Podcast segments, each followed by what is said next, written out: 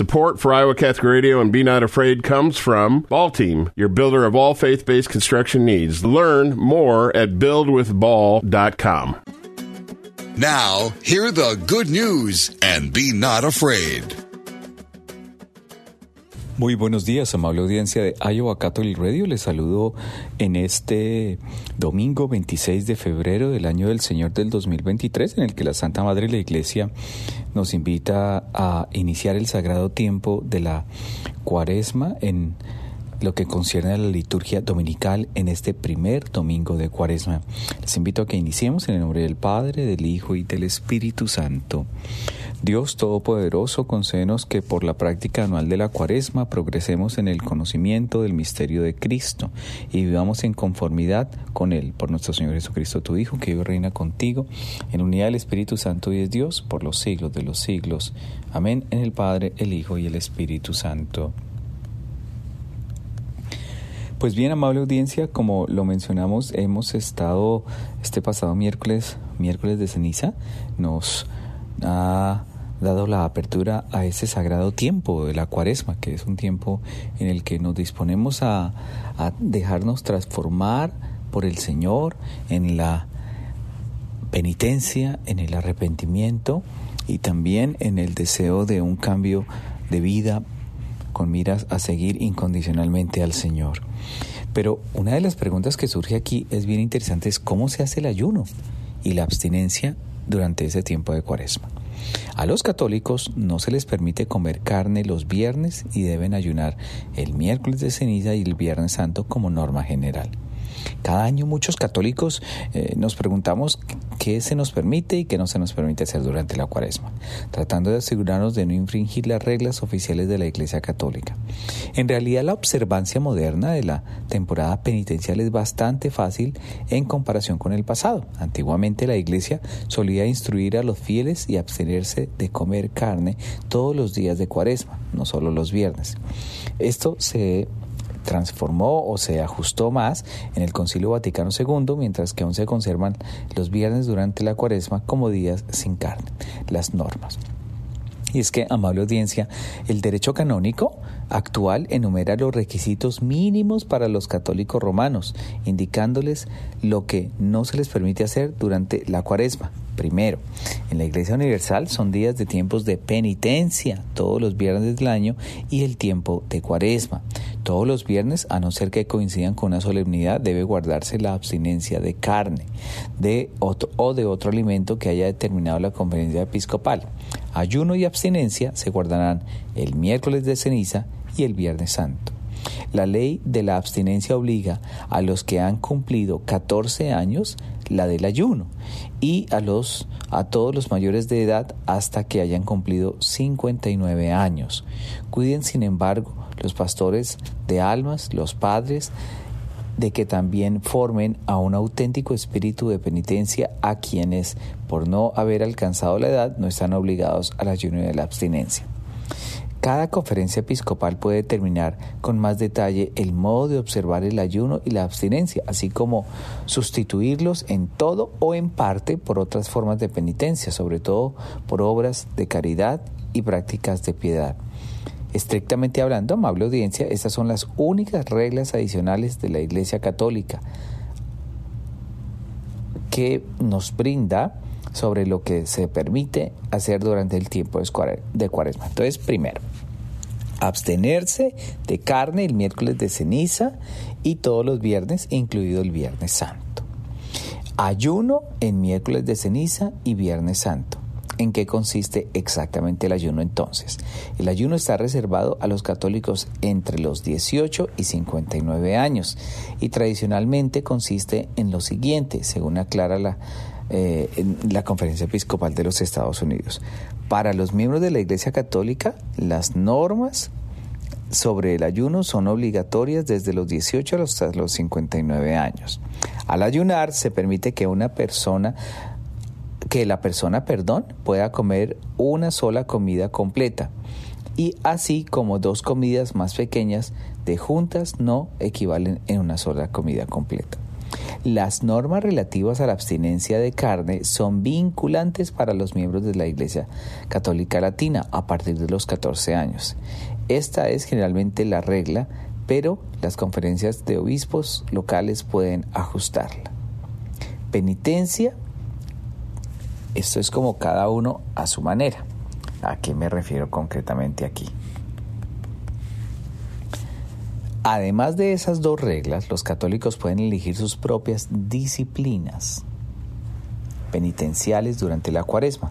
La ley divina obliga a todos los fieles cristianos a hacer penitencia cada uno a su manera. Sin embargo, para que todos estén unidos entre sí por alguna observancia común de la penitencia, se prescriben días de penitencia. En esos días los cristianos dedican de manera especial a la oración, realizan obras de piedad y caridad y se niegan a sí mismos cumpliendo sus propias obligaciones más fielmente y especialmente observando el ayuno y la abstinencia.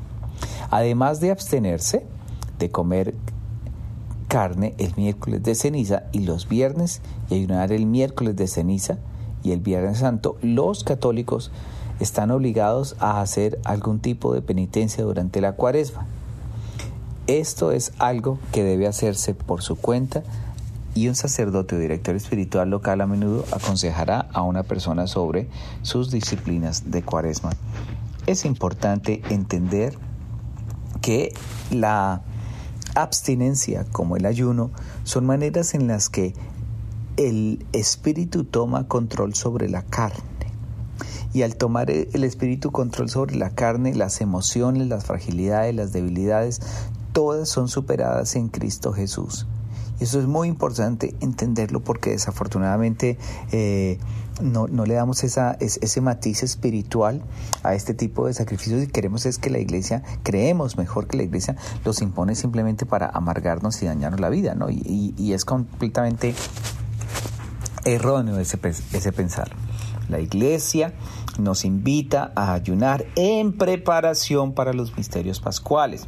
Nos ayuda a despojarnos de todo aquello que nos ha causado ese dolor, ese malestar espiritual, como lo es el pecado.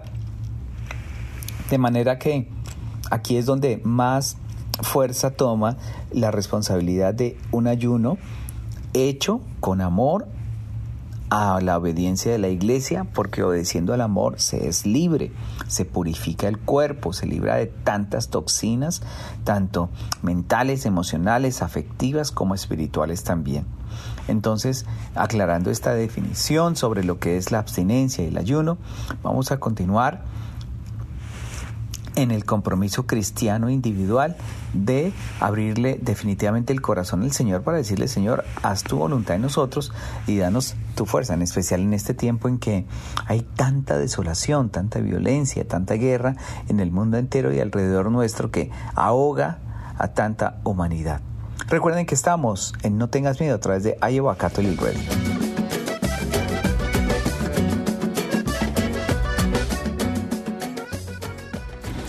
Regresamos a esta edición dominical de No tengas miedo a través de Iowa Catholic Radio. Estamos hablando de el ayuno y la abstinencia propios de este tiempo de Cuaresma y como preparación espiritual. Pero es que el cambio debe ser interior durante este tiempo de Cuaresma y hay tres medios que son súper eficaces para hacerlo. Y es que cuando sentimos que no somos capaces de nada, hay que probar la vida de la privación, el amor a la persona herida y el diálogo de hijo con el papá Dios. La, primera invitación de la cuaresma, antes que todo, es la conversión, ¿cierto? Entonces, cuando arrestaron a Juan, Jesús se marchó a Galilea a proclamar el Evangelio de Dios. Se ha cumplido el plazo, se acerca el reino de Dios, convertidos y creer en el Evangelio. El Señor me está pidiendo que me convierta y crea en el Evangelio. Me lo pide mientras la ceniza de esta cuaresma me recuerda que estoy hecho de cielo, soy una obra de amor, soy tan pequeño y frágil que el único que me sostiene es Jesús. Solo quiere que cambie mi forma de pensar, de mirar, de vivir y por supuesto de amar. Parece tan sencillo, pero nos puede resultar imposible, ¿no?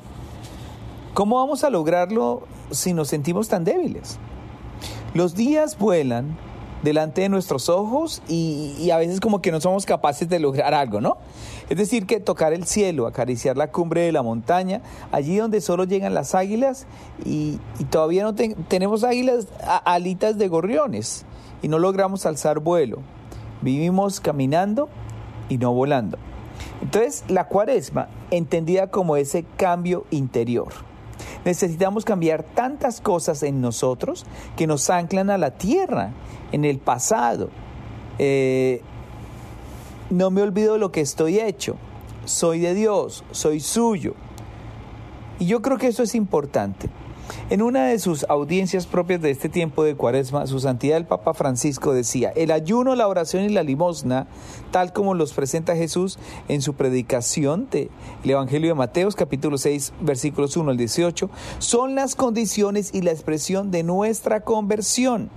La vida de la pobreza y de la privación, el ayuno, la mirada de los gestos de amor hacia el hombre herido, la limosna, y el diálogo filial con el Padre, la oración, nos permiten encarnar una fe sincera, una esperanza viva y una caridad operante. Son los tres pilares que me da Dios en esta cuaresma para convertirme. Son tres formas de vivir una vida nueva. Son una oportunidad para cambiar por dentro. Entonces comencemos. Amor al herido. Interesante, ¿no? Entonces, porque si cambio mi mirada sobre el que sufre, estaré cambiando mi actitud ante el que me necesita.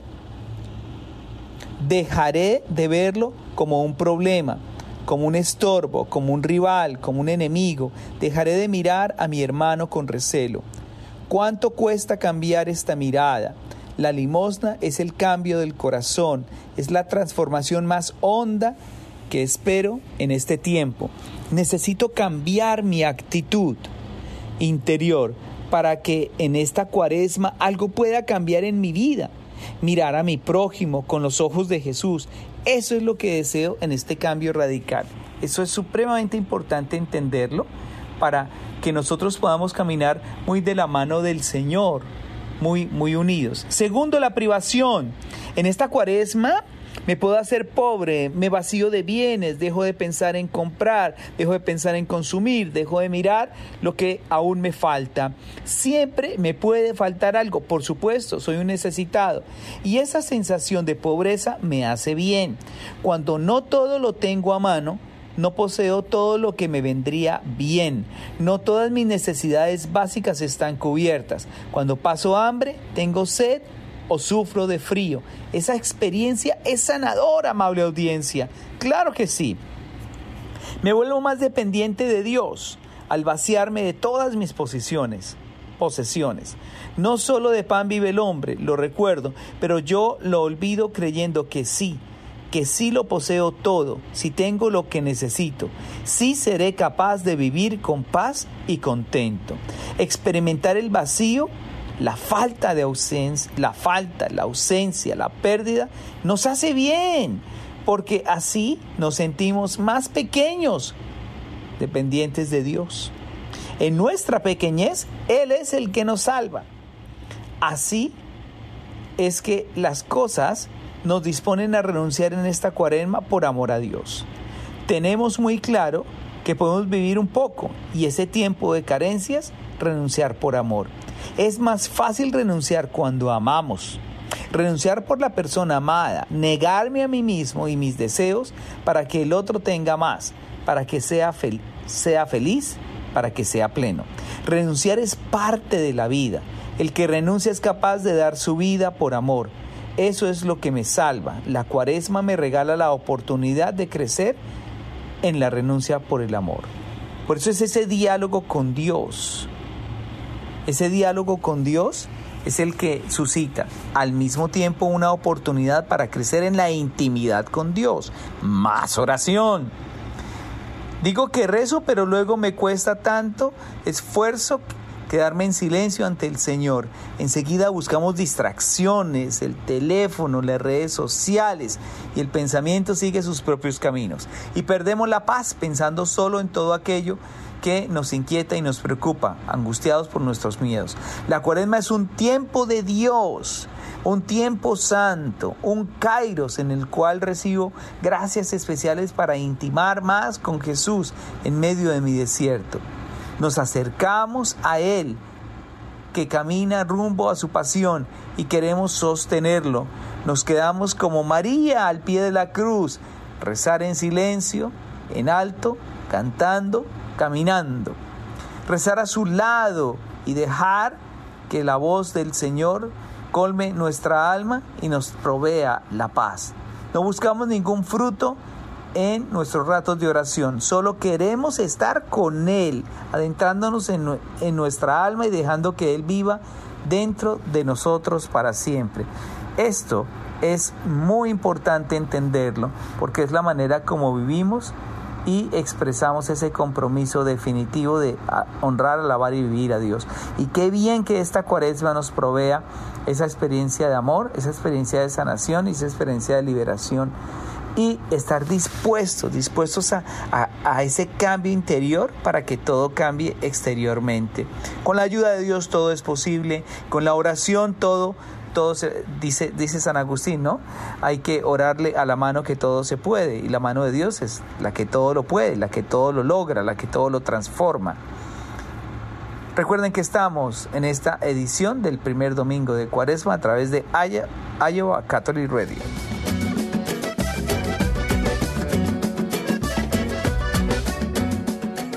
Regresamos a No Tengas Miedo a través de Iowa Catholic Radio. Estamos en este primer domingo de Cuaresma. Y el Evangelio de, este domingo es bastante elocuente, ¿no? Entonces no, nos habla a San Mateo en el capítulo 4, versículos 1 al 11. Eh, ¿Cómo somos testigos de una lucha cuerpo a cuerpo entre Jesús y Satanás en medio de las arenas del desierto? El tentador ha sufrido una derrota y a pesar de todos sus intentos no podrá recuperarse nunca más.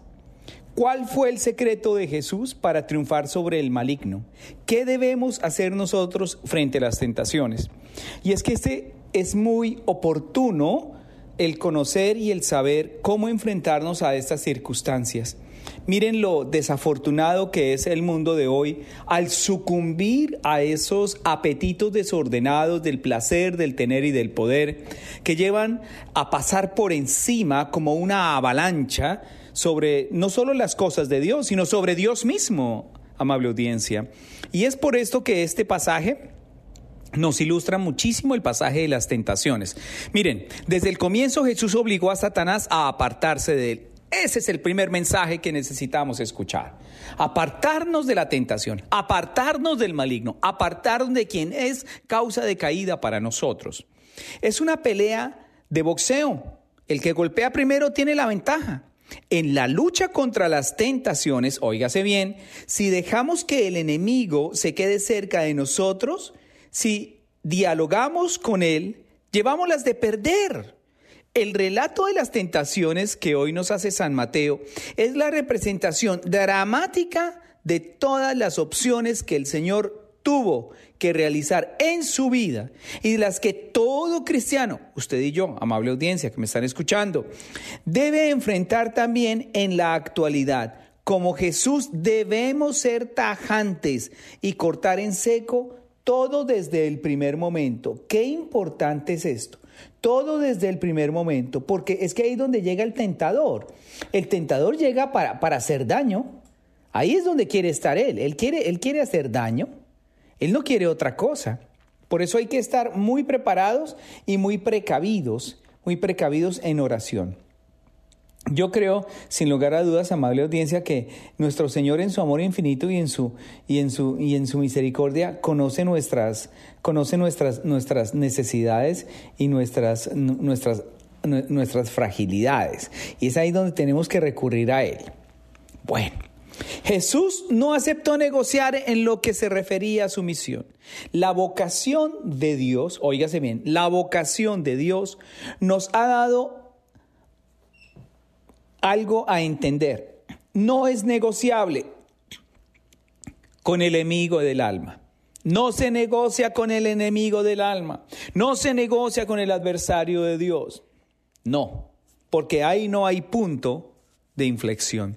Jesús encontró la fuerza para vencer la tentación y el pecado en el silencio del desierto, en la oración, en la intimidad con su Padre. Ese era su secreto. Y nosotros, ¿cuántas veces sentimos la tentación de comprar el poder y el dominio, olvidándonos de la misión que Dios nos ha confiado?